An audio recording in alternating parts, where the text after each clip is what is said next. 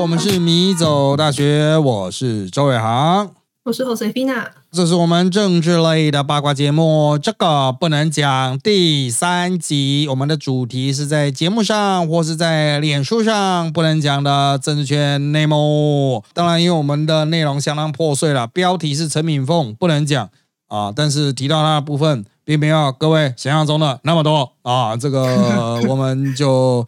呃，这个自然以对了，也不一定像前面两集啊，这个不能讲的部分是出现在最后啊。我们陈明峰的部分，等一下就会出来了。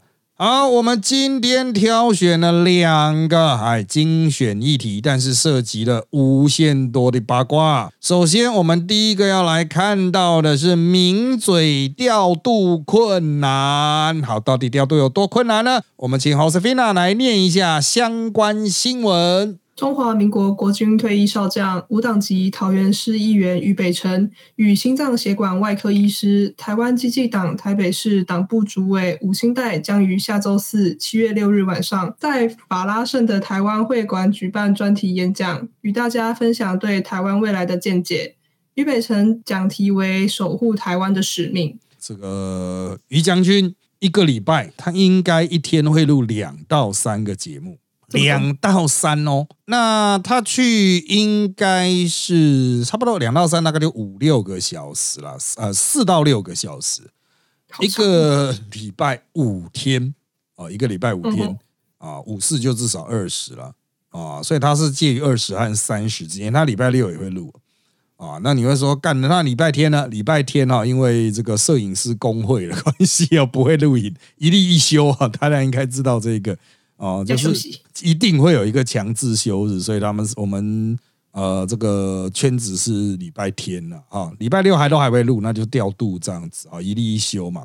那于北辰一个礼拜可能会吃到将近三十个小时，他现在不在了，跑到美国去了，而且好像去两周哎。好久，他好像去两周，因为他说他还要出去玩，哇，那就不得了喽，哇，这这个这个这个这个这个这个这个这个怎么办呢？哈，就是大家就要去 cover 他的这个三十个小时。那你会说可以去找议员呢？现在议员在外面参访啊，那就是会有很多海外考察啊，所以议员跑了不少。那你说找大学教授型名嘴啊，呃，刚好学期也结束了，大家也在外面参访。所以怎么办啊？就要么找二线咖来带啊，要么就是这个再找更烂的那一种新人上来啊，就是从来没来过的议员给他试一下，然后试一下就爆炸这样子哈，就他根本都不能讲，讲的也不太能播这样子啊，因为口齿不清啊哈。嗯，我是觉得基本上就基于出国这样的理由，就已经会让名嘴。的量很吃紧了，再加上先前的这个性骚扰案啊，性骚扰案呢，名嘴圈确定挂掉，大概就是陈柏维加那个张宇韶嘛，还有其他谁吗？哦，朱凯翔、朱学恒啊，他们原来就已经可以吃一些食宿了，现在也都出去了嘛。那除了这些人之外，也有自己请缨退下去的啊，谁呢？我今天才听到一个啊。他可能原来是跑独派的吧，哦，然后最近也消失了，哦，消失的理由这个当然我不知道是谁啊，哈，但我就听他们说消失的理由是他去壁咚那个壁咚啊，各位你知道什么壁咚啊？啊，就是女生在墙中间背靠墙，然后男生从前面用手撑在墙上，这样子很近距离的看他，此之谓壁咚啊。他好像是去壁咚执行制作还是谁，我不知道，反正 为什么为什么啊？我不知道啊，智障很多啊，这种事情是对我们而言根本不会发生啊！啊，执行制作跟我离的距离最近的时候，就是哎，请周老师签名啊，领钱哦，就这样。好，一般来说我们不太可能，因为现在网络化，他居然有一个机会给人家壁咚啊，这个我是真的蛮想知道是谁，但是说的人哈，呃，这个很神秘啊，就是就是我是他们在交头接耳的过程中哦，我才知道说哦，那个谁谁谁。啊，那因为太远了，我没听清楚。我知道有人是因为壁咚而 的被咚掉了，听真是挺好笑的哎。对啊，就是哎，我是觉得哈，真的，我们性骚扰议题已经讲了很多集了，所以我在那边也没有要去赘述了，因为大家的情节有的就是纯约炮嘛，啊，有的就是去吃豆腐嘛，啊，就是有的性骚扰，有的就是呃，可能他性比较开放啊，引起非议，或者是呃不断约炮而造成别人的困扰，那也是性骚扰。好，那原则上这一类型的东西就是啊，那如果发生了就呃各自就责啊啊，那你的要能不能回来就再说哦。但是我就觉得从这些故事我可以发现，有些人的那种判断力真的大有问题耶。这已经不是说适不适当的问题哦，就是很明显这种事情，如果是大庭广众下，你一定死吧啊！你是正常的，他妈的你是白痴啊！那壁咚不是只会出现在漫画里吗？对啊，只有偶像剧会有演这种哦，真的哦不能懂，你又不是演艺圈的人，虽然你也是电视圈的人，可是电视真的分得很明了。哦，分得很明，就是演艺圈是演艺圈，我们政论圈是政论圈。政论圈虽然有表演性质，可是我们没有那么夸张。我们的所有夸张都是在针对特定的主题，在电视墙前面，我们才会有一些夸张的动作。实际上，我们的动作、我们的言行不会那么夸张，因为一结束，我们都会降噪，就是呃，把那种。呃，能量降到最低。哎，真的，各位可能不知道我喉咙耗损多大，就是我突发奇想，我会上电视墙去讲啊，上电视墙去讲，因为我整个人是站着，我动作比较大，然后他会比较希望我声音冲出来，就是哎，反正这个上电视墙讲的这个，就是刘宝，我记得是刘宝杰把它发扬光大了吧。哦，就是找名嘴上电视墙去讲，然后名嘴要很有情感、很有情绪。我在那边讲一个八卦，就是。有名嘴跟我爆料说，他去录了可能几次关键时刻，他就不想去录了。为什么呢？因为同一段刘宝杰叫他录了四次，就是四次。呃，因为他觉得情绪不到位，所以他后来就不去录了哦，就是很难达到演到刘宝杰要的那种表演的那种。呃，强度啦。不过节目效果，嗯，就是刘宝杰就是要啊，要这个效果，所以他就是收视最高啊，收视天王啊，没办法嘛，啊，就是呃，这个他是王者，当然就可以有他的那种呃表演风格啦，哦，就他可以去要求参与者，那参与者就你想演的就留在那边演了，哦，不想演的就在其他台混这样子啊。哦，那为什么我会讲到这个叫突发奇想？因为我们都是在电视墙前面，我会讲一节，通常我会有一节是在电视墙，我不会像邱敏宽，邱敏宽两节，两节，两节，他讲到都是哇，拿出手帕在那边擦汗的呢。哦，那透过剪辑，你可能不知道哦，就是他有一些段落，他讲一讲，他可能会忘记。哦，他就还要转啊！等一下，等一下，我看一下资料。好好好，现在我接回来，因为他用技巧接回来，所以对你来说可能就是一个镜头转场，照照主持人，然后再照回来，然后你根本就不会觉得说，哎，有中间有断掉过。实际上，那种情绪张力哈，那种大吼大叫是没办法持续太久的。可是我们一般上去大概会吼七到九分钟，这个是我们的负责时间长度。然后他们这种比较会吼的，通常会吼超过。那我我。也会吼超过，那吼超过会造成什么影响呢？就是吼完下来，我们可能喝个水休息一下，可是喉咙已经受伤了。那等到我要讲第二节的时候，我是坐在位置上讲，然后我已经连续几周都发现一个现象，就是啊，前面真的吼得太大力了。我在讲第二趴的时候，就声音出不来哦，是很明显的喉咙收缩。嗯，各位可能比较没有那种。感觉就是你要么就是喉咙被喊破了啊，喉咙喊破了就声音哑掉这样子，你比较少去感受到自己喉咙缩起来啊，那可能一般是感冒吧啊，或者什么？那我们是在那边大吼大叫，就吼完之后休息一整个小时，然后等等到再次发力的时候，发现糟糕，喉咙是紧的啊，有点类似像什么什么吃到麻油鸡啊，麻油会造成那种黏膜收缩这样子。哦，是哦，对啊，那麻油啦，不是麻油鸡啊，麻油类哦，就可能造成这种收缩效果啊。那一般人可能就是咳啦，但是我们就是要用力讲没。那在用力讲的状况下，就是它会更收缩，就会更辛苦，所以我们声音会越来越扁，越来越扁，然后就会偶尔有时候有一些东西就声音就消失掉啊。所以当我们碰到这种状况的时候，就是要靠内力啦，就是大吼大叫的丹田。啊，要从丹田发力。那真的专业的我们这种表演者和这种一般人的落差很大哦，就是如果我们要丹田发力的话，我们可以喊出来的声音的穿透力是非常强的，这就会造成别人的困扰啦。就带到我们的陈敏凤，陈敏凤偶尔会坐我旁边，偶尔坐我对面。那他在这个上个礼拜啊，就是我们播出时间的上个礼拜哈，有一场啊，这个是坐在我旁边的。那他坐在我旁边呢，立刻就警告我，他就只跟我讲一件唯一重要的事情，就是等下你不要太大声了啊，坐好，你等下不要太大声了啊。我就说，可是我不能不大声啊，就是因为我是情绪张力的片段嘛，一开始就是要让观众感受到那种啊很激动、很激情的感觉，我不能一开始就念经啊，观众会睡着啊啊，所以我就要哇哇大叫这样子。那当然啦，因为他坐在我旁边，所以我会收。好的，结果我那天录完之后啊，收场了嘛，一进电梯，然后陈敏峰就开始抱怨：“啊，周阳，我就叫你不要那么大声，你还给我那么大声，你到底在吼什么啊？到底有什么好吼的？”然后我才知道，原来他这么啰嗦，就是坐在他旁边那么啰嗦，难怪那个另外一个名嘴啊，这个黄创夏。啊，老是之前老是要跟我换位置，我要讲说皇上为什么换位置？其实好像是有一个军事名嘴啦，某一个军事名嘴也觉得皇创下太大声哦，觉得皇创下声音冲的太大声啊。如果是口水喷的太远，那也就算了啊。那这个是真的要避免，可是太大声真的我们没办法，因为我们会希望就是声音效果到最好，再让制作组的 audio 去调。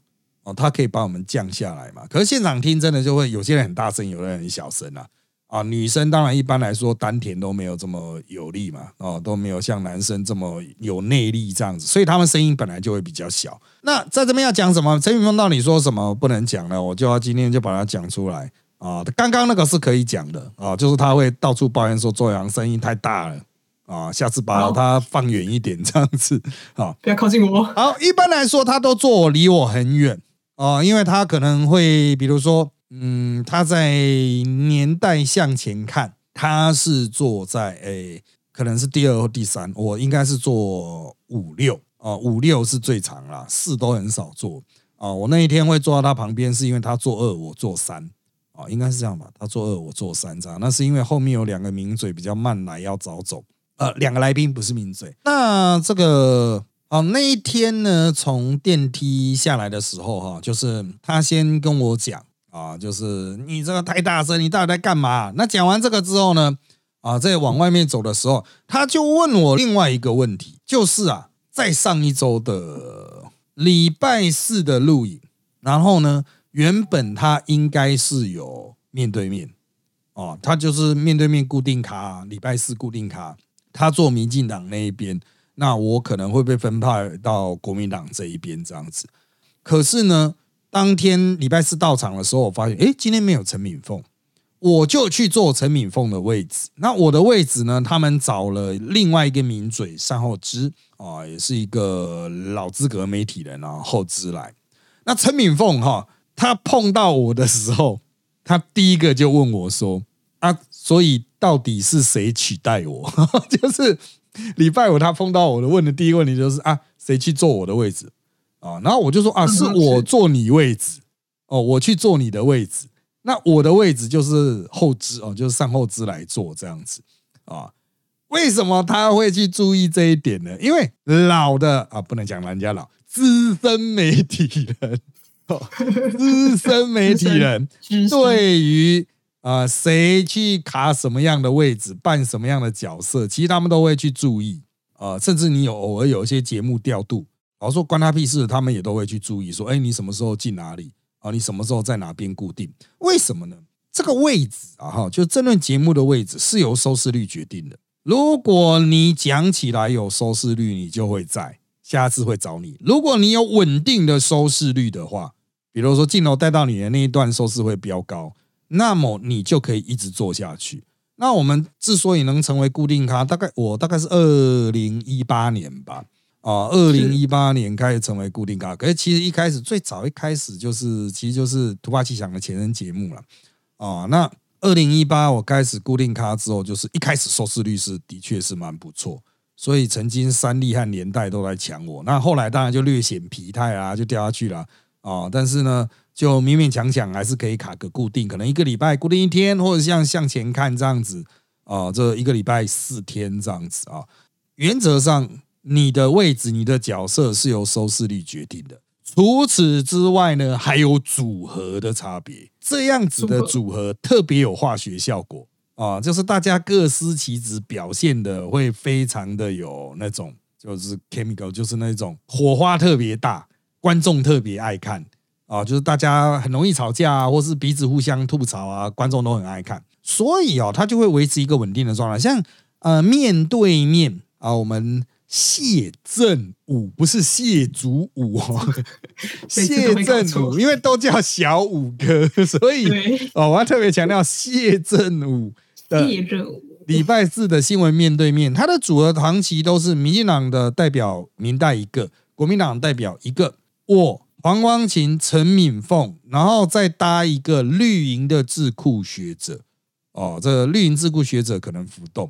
好，那这就是礼拜四的固定的场。那实际上就是我陈敏凤、黄光琴是固定很长一段时间。当然，最早曾经有什么郭正亮啦、柯志恩的这个郭柯 CP 这样，好，就是当时他们这个两个人彼此嘴炮的火花啊，大概是在呃二零二零之前哈，非常受到欢迎的。那当然，现在事过境迁了，就二零二零之后呢，他们就。啊，就退出政党的原来的位置了嘛，这个这个 CP 就解散。但至今呢，有很多人津津乐道，说他们两个嘴来嘴去特别好看。那现在就是我陈敏凤还有黄光琴是固定的。那陈敏凤、黄光琴经常吵架哦，他们两个经常吵架。一直有人问为什么，我就再说一次，他们两个是国中同学哦，黄光琴坐后面，陈敏凤坐前面，他们嘴来嘴去已经大概嘴了四十年了，所以太酷了，呃，所以。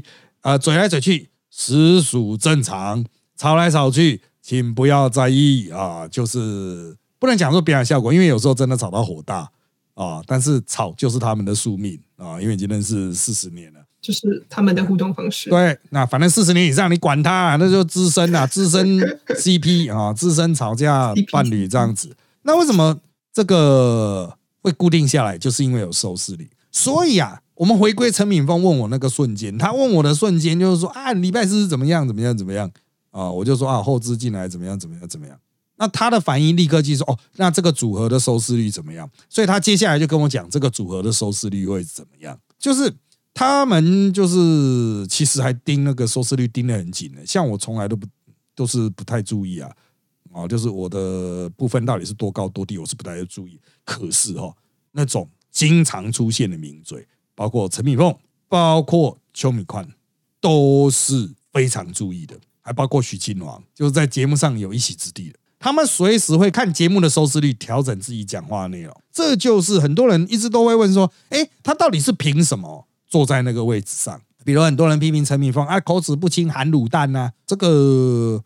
哦，连他自己本人都会说他自己含卤蛋，然后就是哦，对，然后人家批评他玩电动啊，他自己也承认他录影会玩电动啊，啊，因为他你看他手机都拿横的，就是在就是在玩，哎，不是在看影片，不是在看连续剧就玩电动，但是我不太注意他到底玩什么，你不要问我是玩什么，因为第一个他坐，要么坐我对面，要么坐离我很远啊，我哪有办法看到？啊坐我旁边的我还可以看到了，哦，坐离我很远的是真的是，就算没有故意看。要让远远的转头瞥见也不太可能哦，这种看清楚了哈。但是我知道他是在玩电动，因为他自己也说他在玩电动。可是他厉害就是他玩电动的时候并没有在用脑啊，他的耳朵还是继续在听现场怎么样。所以他有时候吐槽别人的时候，他眼睛是看下面，不是代表他心虚，诶，是因为他在玩电动，你知道吗？他是双那种 muted，就是那种多功，就是一边玩电动，眼睛玩电动，耳朵在听。人家吵什么啊？所以他随时会插插话进来，这样随时吐槽。那当然了啊，这样子讲下来，你就会发现说，其实这些人哈，之所以能生存，是因为他们会去精准抓一题啊，精准的注意自己的表现形式，这是他们厉害的地方啊。当然，他们也没办法公开讲说，嘿，我就是一天到晚在注意收视率啊啊，我就会注意怎么表现会有比较好的这个结果啊，这样子，他们不会公开讲。哦，那讲出来，当然也不是说完全不能这个不能讲啊，他可以讲啊，但是哦，就是可能他们也觉得说跟制作单位就会有一个赛局关系啊，所以他们也不会讲说时时都在注意这个收视率。我要特别强调，他们之所以知道收视率，不是从制作单位来的哦，他们另有管道去掌握哦，所以就是嗯，他们也是很注意哦，就是哎，会不会有出现什么业内新星即将取代我们啊，取代我的位置哦，这个我觉得这个算是一个职人精神吧。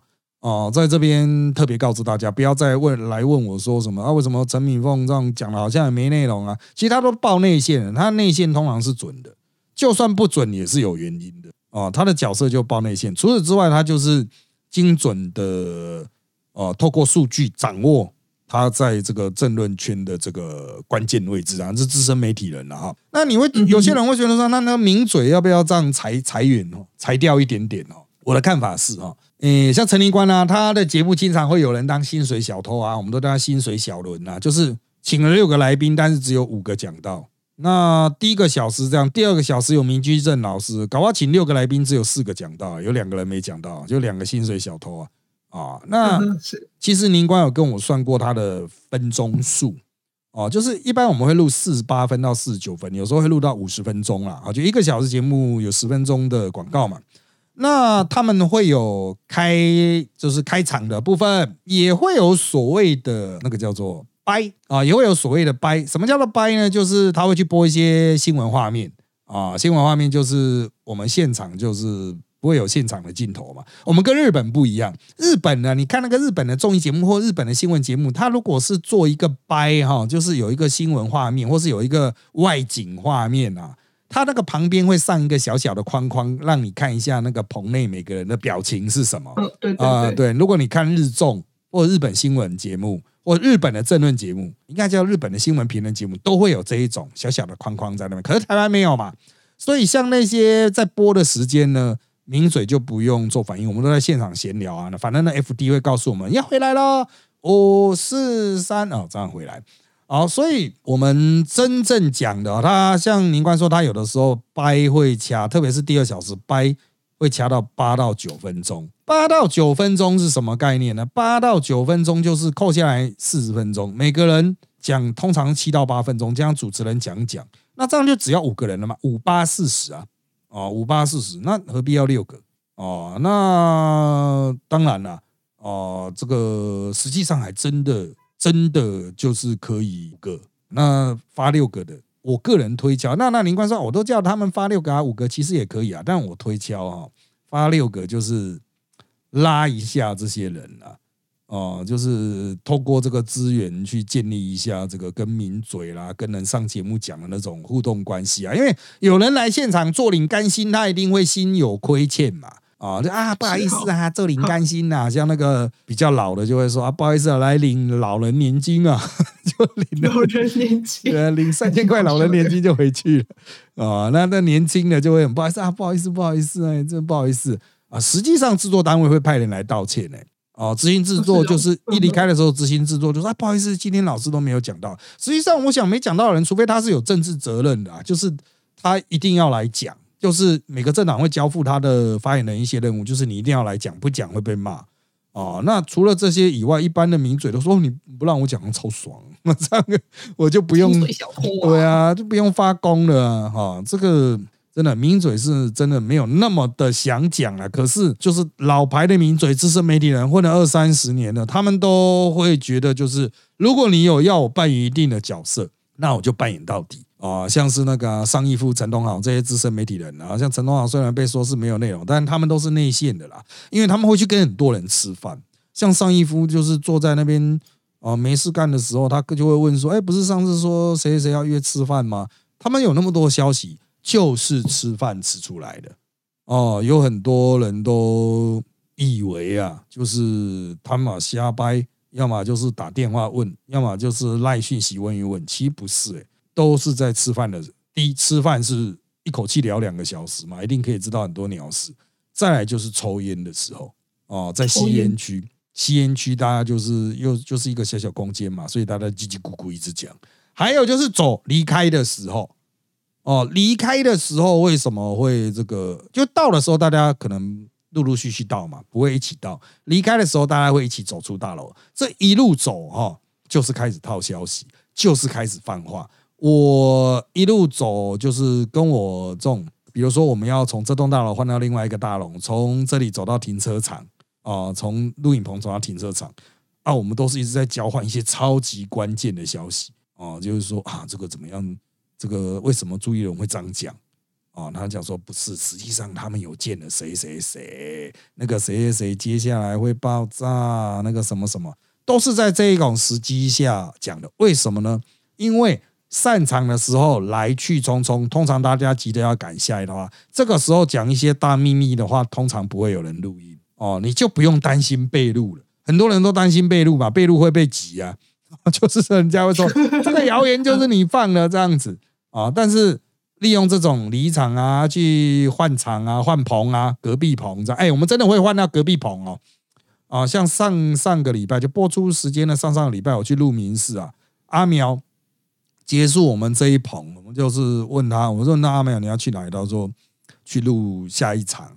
啊，那我说哦，隔壁棚，然后哎，对啊，真的隔壁棚，就是现在我们经常讲隔壁棚发生什么事情，是说这个隔壁政党啊或隔壁公司发生什么事情，可是我们真的是隔壁的棚哦，真的隔壁的摄影棚，哎，物理哦，物理的隔壁棚这样就这样换过去，可是换过去短短可能短的话十几公尺，长的话可能一两百公尺，这边有没有话讲？有，像我这个今天我是。我们录这集是礼拜六了，啊，七月一号礼拜六。那我去录民事，那民事我录完之后，我行色匆匆先去厕所啊。等我去完厕所之后，我下来啊，外面呃在下雨了哈，那就是我就看到徐清煌啊，还有另外两个女的台北市议员都是民进党人，他们就在大门口聊天哦，很多消息就是在那样子的情境下交换的哦，就是说每个政党到底。要接下来的发展是怎么样？会有做什么事情？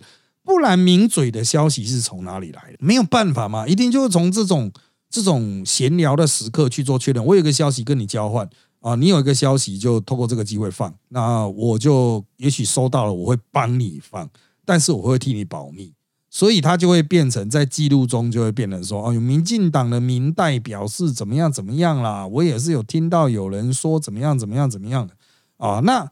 这样一聊会聊多久呢？有时候会聊十几二十分钟啊，有时候三五分钟，有时候只有五秒哦。那五秒那可能就会有很重要的讯息哦，比如说郭台铭就是要选，郭台铭跟我说他就是要选，或者郭台铭跟我说他就是选到底，而且他是非常斩钉截铁，就是要选到底。哎，到底值不值得信相信呢？因为如果他之前在节目，就是在录影的时候，他都讲啊，应该不会选啦，应该会推啊。可他一走出来，他就跟我私下跟我讲，郭台铭就是要选到底。那你觉得哪一边是真的？就是很显然后面是真的吧？你一定会觉得说，哦哦，那他前面之所以不讲，可能是有一些哦公开的部分还不宜公开，但实际上他就是跟你讲说要选到底哦，或者是我们有些人在讲之前快出事啊，就是。